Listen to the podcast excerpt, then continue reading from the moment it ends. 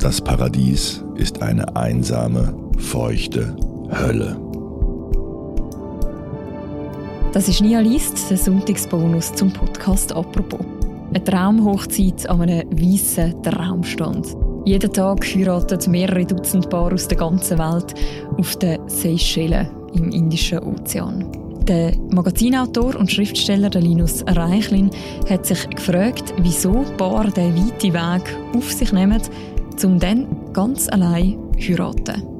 Das ist sein Text «Das Paradies ist eine feuchte, heiße Hölle», erschienen im Magazin vom Tagesanzeiger und da vorgelesen vom Tageredakteur Jean-Marc Knia. Viel Spaß beim Zuhören.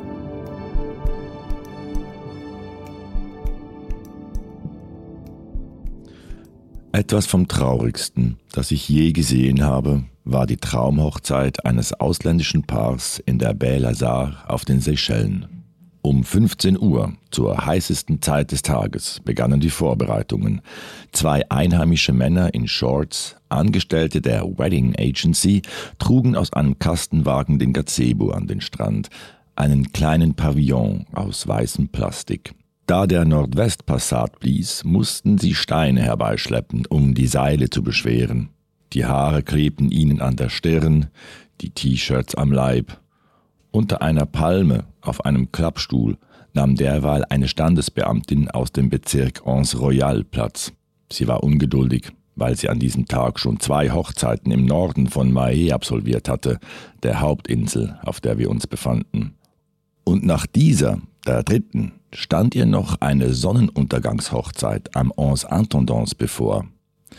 Ich sagte zu ihr, der Bräutigam müsse das Jawort wegen der Baustelle dort drüben dann wohl brüllen, und sie lachte.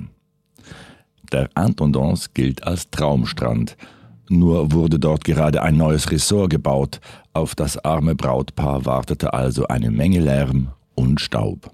Ein Kreole namens Gerard von der Hochzeitsagentur rollte nun hier an der viel ruhigeren Belle Lazare den Wedding Isle aus, also einen schmalen roten Teppich, der über den Sand zum Gazebo führte.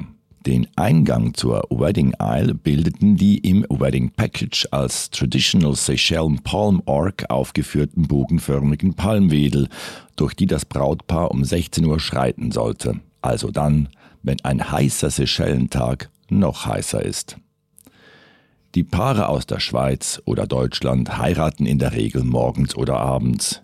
Ich vermutete deshalb, dass das Brautpaar aus den Emiraten stammte, die nur fünf Flugstunden von hier entfernt sind. Die Standesbeamtin bestätigte das, wollte aber nun von mir keine weiteren Fragen mehr hören, da es sich, wie sie sagte, immerhin um eine sehr intime Angelegenheit handle.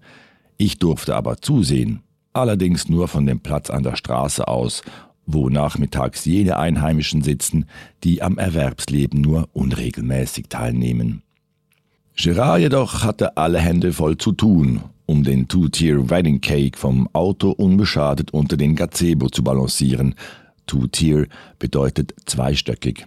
Man konnte selbstverständlich auch einstöckig buchen, und da die meisten der Paare, die auf den Seychellen heiraten, allein anreisen, wäre das eigentlich vernünftig. Aber Zweistöckig sah natürlich auf den Hochzeitsfotos imposanter aus und der ganze Aufwand wurde im Grunde allein wegen der Fotos betrieben.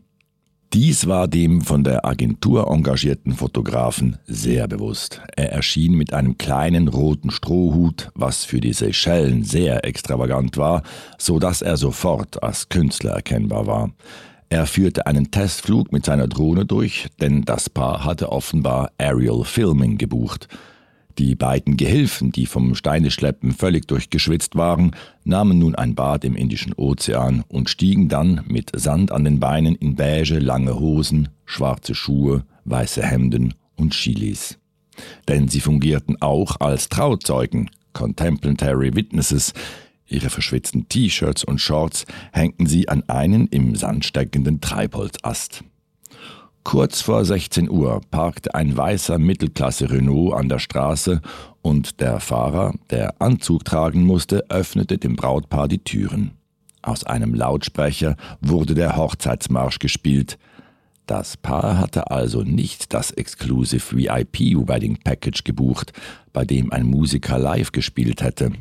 Der Bräutigam war etwas kleiner als die Frau, und da sie mit ihren spitzen Absätzen auf dem sandigen Untergrund Schwierigkeiten hatte, musste er sie nun auf einen ermunternden Zuruf des Fotografen hin auch noch in die Gazebo tragen, wobei ihm in der 80-prozentigen Luftfeuchtigkeit der Schweiß über die Stirn rann wie Duschwasser. Die eigentliche Zeremonie verlief ähnlich wie ein Besuch beim Zahnarzt. Du gehst rein, wirst behandelt und bist froh, wenn es vorbei ist. Sicherlich liebten sich die beiden, aber dass sie hier heirateten und nicht in ihrer Heimat Dubai oder Abu Dhabi, hatte nicht nur romantische Gründe. Ein Grund war sicherlich die fein ziselierte Bürokratie in den Vereinigten Arabischen Emiraten. Ein heiratswilliges Paar muss dort eine Unmenge von Dokumenten weltlicher und religiöser Natur zur Trauung mitbringen. Die Standesbeamten auf den Seychellen hingegen würden auch eine Kokosnuss mit einer Brotfrucht verehelichen, solange beide einen gültigen Pass haben. Dies liegt nicht etwa daran, dass auf den Seychellen lasche Gesetze herrschen, sondern man interessiert sich hier einfach nicht dafür, ob der Vater der Braut oder ihr Legal Guardian mit der Heirat einverstanden ist. Das hieß aber auch, dass der Vater, der Bruder und die anderen 300 nahen Verwandten des Brautpaares bei der Hochzeit nicht anwesend waren. Sie saßen alle zu Hause in Dubai und warteten auf die E-Mail mit dem Hochzeitsfoto, die das Paar in allen Variationen des Glücks an einem tropischen Traumstrand zeigten. Die Mütter, Schwestern, Tanten und Cousins in Dubai mussten zwangsläufig Verständnis dafür aufbringen, dass der Bräutigam sie unmöglich alle für sieben Tage in ein Luxusressort einladen konnte. Dazu hätte er ein Prinz sein müssen. Und er war nun mal, wie ich später erfuhr, Logistiker in einer Reederei. Er hatte sich etwas einfallen lassen müssen, um den enormen Kosten einer Hochzeit in den Emiraten zu entkommen. Durchschnittlich sind es 80.000 Dollar, die für die Bewirtung von 200 bis 300 Gästen fällig werden. Das Package, das er hier auf den Seychellen gebucht hatte, kostete ihn hingegen mit sieben Nächten im Fünf-Sterne-Ressort nur 7000 Dollar. Und die Hochzeitsreise war ja darin gleich inkludiert. Zwei Fliegen mit einer Klappe.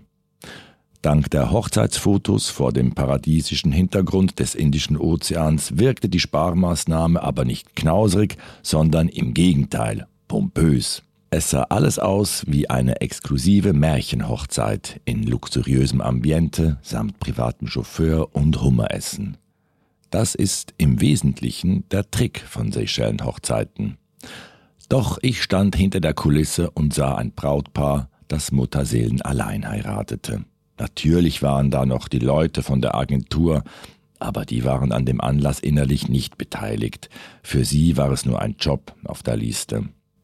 Es war niemandem wirklich wichtig, dass die beiden heirateten. Niemand wünschte ihnen von Herzen Glück, sondern man prostete ihnen geschäftsmäßig zu und stellte das Plastikglas danach unausgetrunken zurück zu den anderen Requisiten. Der Einzige, der sich überhaupt Gedanken über diese Hochzeit machte, war vermutlich ich. Aber bestimmt wäre das Brautpaar nicht glücklich darüber gewesen, dass ich in mein Notizbuch schrieb, etwas vom traurigsten, das ich je gesehen habe.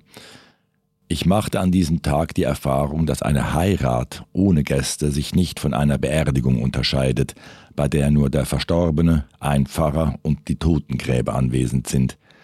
Mich begann zu interessieren, ob das den Brautpaaren denn nicht bewusst war. Einige Tage später sprach ich mit Mario von der Wedding-Agentur Say Captures und er sagte, 85 Prozent der Paare kämen allein. Bei den Paaren aus den Emiraten seien es fast 100 Prozent, während ein geringer Prozentsatz seiner Kunden aus Europa manchmal ihre Eltern mitbrächten. Sehr selten bringe jemand außer den Eltern auch noch Freunde mit. Laurin und Jonna gehörten ebenfalls zu den 85 Prozent. Es waren Norweger, die a. heiraten und b. dem Winter hatten entfliehen wollen. Sie glaubten, auf den Seychellen herrsche Sommer. Das ist ein weit verbreiteter Irrtum. Auf den Seychellen gibt es keinen Sommer. Hier sind die Tropen. Wer wissen will, wie sich das anfühlt, der schließe sich zu Hause im Badezimmer ein, bei aufgedrehtem Heißwasserhahn und mit zwei Heizlüftern, die einen 2000 Watt Warmluftstrom liefern. Die Sonne auf den Seychellen ist äquatorial und fällt wie ein schönes Raubtier über norwegische Schneewittchen wie Jonna her. Sie hatte mit Sonnenschutzfaktor 50 auf Ladig geheiratet, der drittgrößten der Hauptinseln. Aber sie hatte auf dem schulterfreien Brautkleid bestanden, obwohl Laurin keinen Gazebo gebucht hatte, der ein bisschen Schatten gespendet hätte. Dafür hatte er ein Tropical Bridal Bouquet bestellt, das der Fotograf unbedingt in der prallen Sonne hatte fotografieren wollen, damit die Farben besser zur Geltung kämen. Jetzt war der Strauß auf den Hochzeitsfotos für die Verwandten und Freunde in Oslo leuchtend gelb und lila und Jonas Schultern krebsrot. Sie war überhaupt nicht glücklich hier. Sie hatte es sich anders vorgestellt. Das geht vielen europäischen Brautpaaren so. Es ist ihnen zu ruhig hier. Tatsächlich kann das Nachtleben im Vatikanstaat mit dem auf den Seychellen locker mithalten. Ein Strandleben gibt es aber auch nicht. Außerhalb der Luxusressort gibt es an den meisten Traumständen nichts, außer atemberaubend schöner tropischer Natur. Trinkwasser und Essen muss man selbst mitbringen. Es ist der schönste Flecken Erde, den ich je gesehen habe, aber ich verstand, warum Jonna etwas griesgrämig unter einer Kokospalme hockte, während Laurin aus dem Auto einen 5 Liter Kanister Wasser anschleppte, damit sie sich das Salzwasser von ihrem Sonnenbrand wegduschen konnte.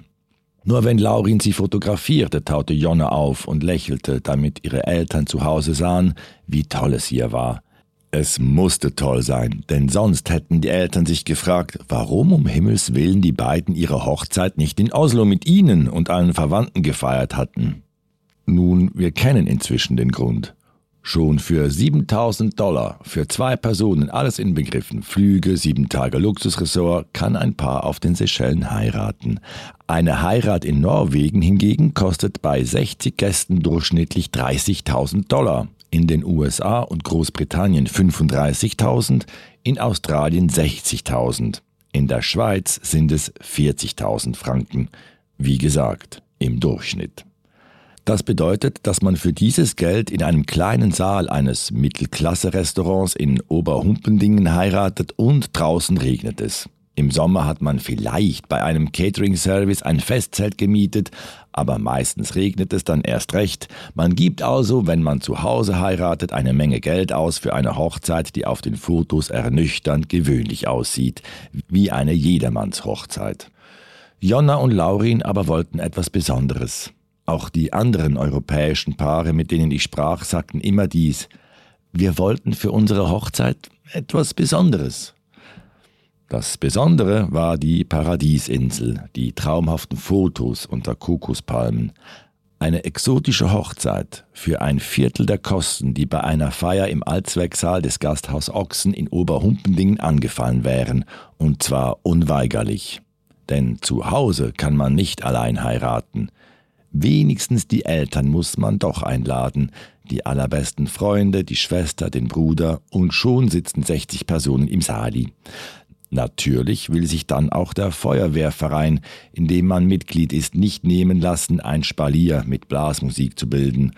Und hinterher, im Allzwecksaal, muss die Braut mit dem Schwiegervater einen Walzer tanzen. Der Bräutigam muss einen von seinen Brüdern organisierten, welcher Mann im Saal hat den dicksten Bauch-Contest überstehen, und wenn man als Braut und Bräutigam während der ganzen Prozedur überhaupt eine Minute der Ruhe findet, fragt man sich, ist das alles eigentlich schön oder ist es nur anstrengend?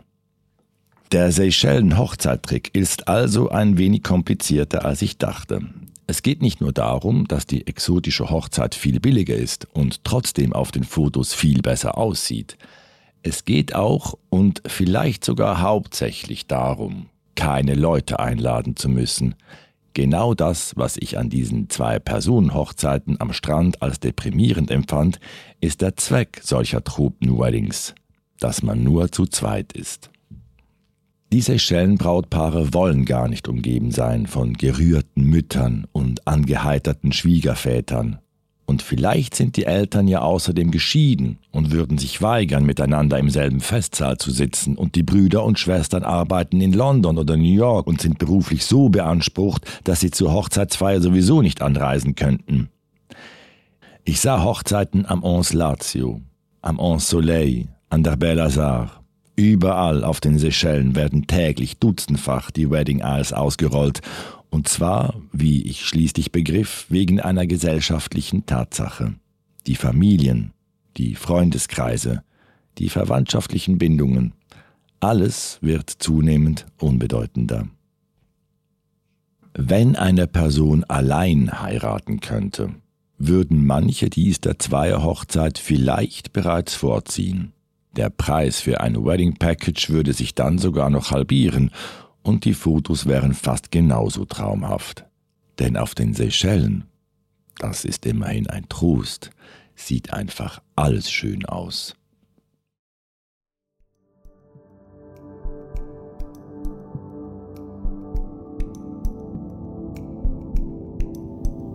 Das Paradies ist eine feuchte, heiße Hölle ist ein Text vom Autor Linus Reichlin. Erschienen ist er im Magazin vom Tagesanzeiger. Und den Link zum ganzen Texttag findet ihr auch noch im Beschreib zu deren Episode. Und das war der Sonntagsbonus zum Podcast «Apropos». Die nächste Folge von uns, die hören ihr wieder morgen am Montag. Bis dann, macht's gut. Ciao miteinander.